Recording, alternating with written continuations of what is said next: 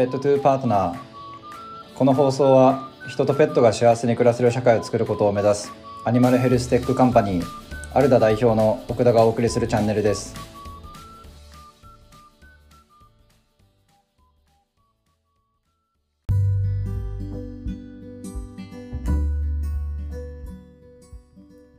本日は私がアルダで仕事をする上で大切にしている価値観である、まあ、Client Comes First. 顧客中心に考えようについての、まあ、詳細を説明いたします、まあ、Client Comes First. 顧客中心に考えようとは、まあ、顧客のニーズを、まあ、第一に考えるということです、まあ、誤解しないでほしいのが、まあ、顧客が言うことを、まあ、何でも引き受けるのではなく、まあ、顧客の課題に対して、まあ、価値観を、まあ、徹底的に考え抜いて、まあ、提供するということです。こうまあ、つまり、こう馬鹿正直に、まあ、顧客の言うことを、まあ、聞くことっていうことにはもう全く意味がありません。顧客の、まあ、言動から、まあ、本当にこう求めていることを考え抜くこと。これが顧客中心主義です。まあ、顧客中心に考えることの、まあ、最終目標は、まあ、顧客満足度の最大化です。まあ、現時点では、まあ、動物病院という場所は、まあ、病気や、まあ、怪我を治す場所というのが、まあ、一般的な認識かなと思います。まあ、そのため、まあ、基本的には、まあ、病気や怪我を治すことが、まあ、獣医師や動物病院の使命になっています。もちろん、病気や怪我を治療すること自体は全く間違った活動ではないですし、まあ、獣医師や看護師にしかできない、まあ、特殊な技能でもあると思います。まあ、しかし、これからの時代においては、まあ、顧客満足度の最大化ということを、まあ、念頭に置く必要があります。まあ、目の前の患者さんを診察して、まあ、獣医学的に正しい処置を行ったから、まあ、万事 OK というような時代ではなくなっています。私が実際に体験した事例を紹介したいなと思います。私が一緒に暮らしているアメリカン国家がいるのですが、元保護犬ということもあり、まあ、皮膚の状態が、まあ、かなり深刻でした。保護してから早めに、まあ、近所の、まあ、動物病院に連れて行き、まあ、診察をしてもらいました。まあ、そこで獣医師から伝えられた内容が、あ、全然大丈夫ですよ。まあ、週3回継続して、まあ、自宅などで薬浴シャンプーをやれば、まあ、絶対に良くなりますよ。といった内容でした。まあ、確かに、獣医学的にはまあ、そのアプローチ内容には全く誤りはないと思います。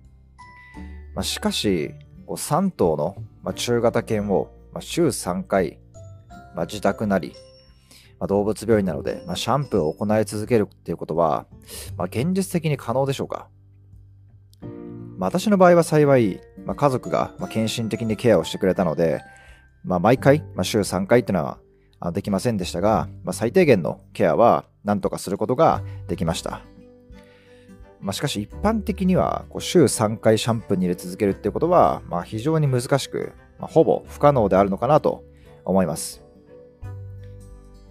まあ、もちろん唯一の正解はないと思っていますが、まあ、投薬、まあ、注射、まあ、外科的な治療、まあ、フードの変更、まあ、サプリ、まあ、もちろん薬浴シャンプーなど、まあ、選択肢っていうのは、まあ、無数にあったと思います。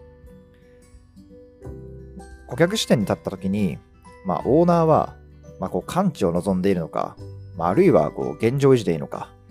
まあ、顧客によって、まあ、そもそもこの期待値っていうのが、まあ、異なっているはずです。まあ、その中で、まあ、こう今現在起きている症状だけから、まあ、特に、まあ、突っ込んだ検査もしないで、まあ、安易に一つの回答を掲示すること、また、まあ、実際日々の生活の中でこう実践できる処置なのか、という視点が、まあ、抜け落ちてしまっている診察っていうのは、まあ、決して少なくないのではないのかなと思います。顧客満足度の最大化という観点で考えると、今までのような、まあ、こう球体然とした動物病院のあり方では、まあ、いけないかなと思います。ワクチンや、まあ、体調不良の時だけ行くような場所では、まあ、動物病院側の、まあ、視点から考えても、まあ、良いサービスを提供するっていうことは、ま、非常に難しいです。まあ、毎月もしくは、ま、少なくとも3ヶ月に一度は、ま、動物病院に来ていただく。まあ、そんな場所に変わっていくことが非常に重要だと思います。顧客との接点と、ま、顧客とのコミュニケーションの頻度を増やすことで、ま、動物病院の人たちは顧客の理解を深めることができます。ま、その上で、まあ、全ての顧客に最適なタイミングで最適なサービスを提供する。まあ、そんなことをあの目指してやっていくべきだなと考えております。私たちは顧客満足度の最大化、まあ、熱狂的なファンを作るために、まあ、クライアント comes first 顧客中心に考えようという価値観を大切にしていきます。ペット産業の、まあ、全ての業態において、まあ、ペットや、まあ、一緒に暮らす、まあ、オーナーがいなくなれば、まあ、仮に、まあ、どんないいサービスを提供できる、まあ、能力があったとしても、まあ、生き残っていくことはできません。最終受益者である、まあ、ペットとペットオーナーが、まあ、何に悩んでいて、まあ、どんな付加価値を提供できるのか、まあ、徹底的に考え抜き、実行することがサービス提供者として必要な心構えだと思います。